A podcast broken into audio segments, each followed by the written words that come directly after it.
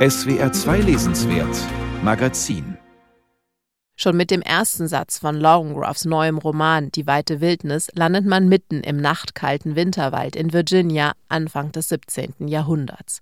Ein Mädchen namens Lamentatio flieht aus einem Fort englischer Siedler, lässt Hunger, Tod und andere Schrecklichkeiten hinter sich. Sie hatte den Umhang tief ins Gesicht gezogen und war zierlich, sowohl schlank als auch kindlich klein und vom Hunger gehagert, nur noch Faden und Faser und Sehne und Kern.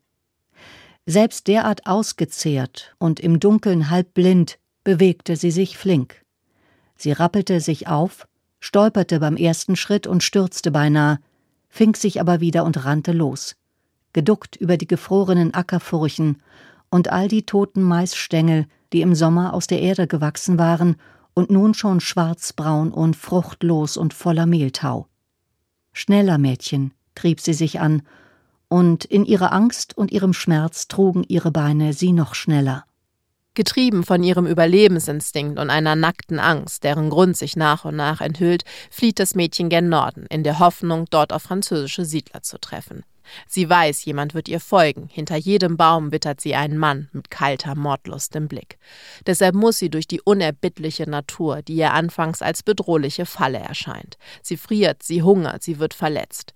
Detailliert beschreibt Lauren Groff diesen Überlebenskampf, jeden Bissen, jede Wunde, jeden Verdauungsvorgang, jedes Feuer, das die Fliehende entfacht.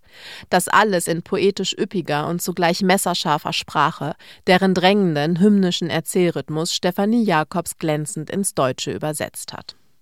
Auf der Flucht erinnert sich das Mädchen an sein bisheriges Leben. Als Säugling auf der Straße in London gefunden, wurde es im Waisenhaus auf den Namen Lamentatio Venal getauft, weil man glaubte, seine Mutter sei eine Prostituierte gewesen.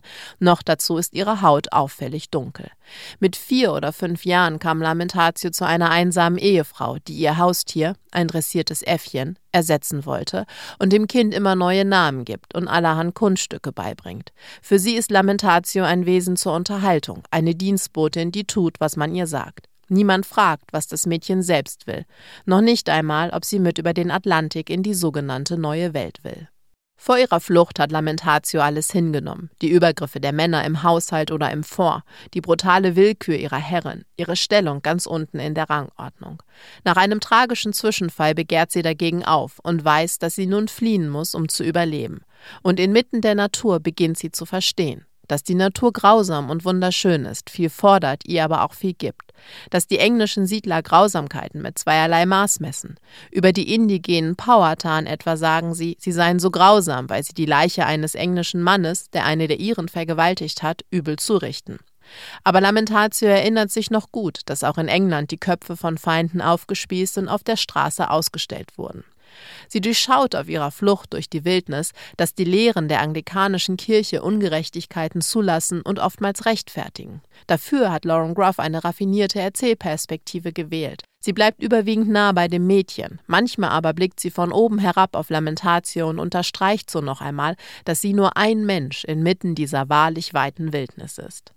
Bereits in ihrem vorherigen Roman Matrix hat sich Lauren Groff mit dem Verhältnis von Religion, Gewalt, Gesellschaft und Natur auseinandergesetzt. Matrix ist eine fiktionalisierte Biografie von Marie de France, die im 12. Jahrhundert zur Äbtissin eines Frauenklosters in England wurde. Auch sie hat die kirchlichen, männergemachten Lehren angezweifelt, gegen ihren Platz in der Gesellschaft mit Intellekt und Kalkül rebelliert. Lamentatius Flucht 500 Jahre später wird indes zu einer eher spirituellen Reise, auf der sie die Ideen hinterfragt, die die Männer der Kirche ihr vorgeben. Ihren Glauben aber stellt sie nicht in Frage, sondern findet fernab anderer Menschen eine göttliche Ordnung in der Wildnis. Und als sie dort lag, in der laubgefüllten Kuhle, spürte sie, wie sie zu einem Baum wurde.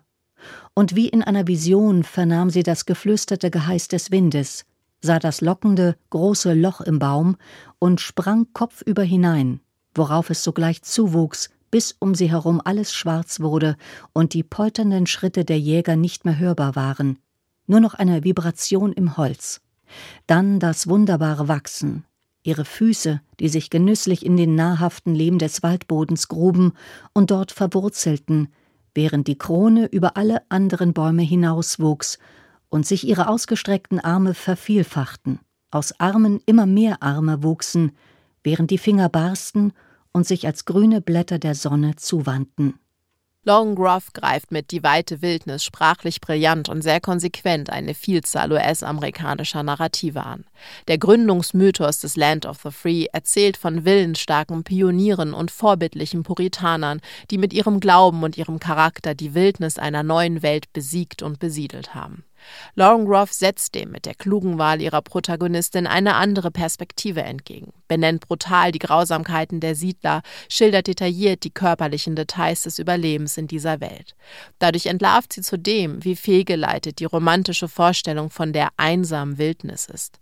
Natur lässt sich nicht unterwerfen oder gar besiegen. Am Ende ist vielmehr klar, die Zukunft für Lamentatio und auch die Menschheit liegt in einem Leben im Einklang mit der Natur.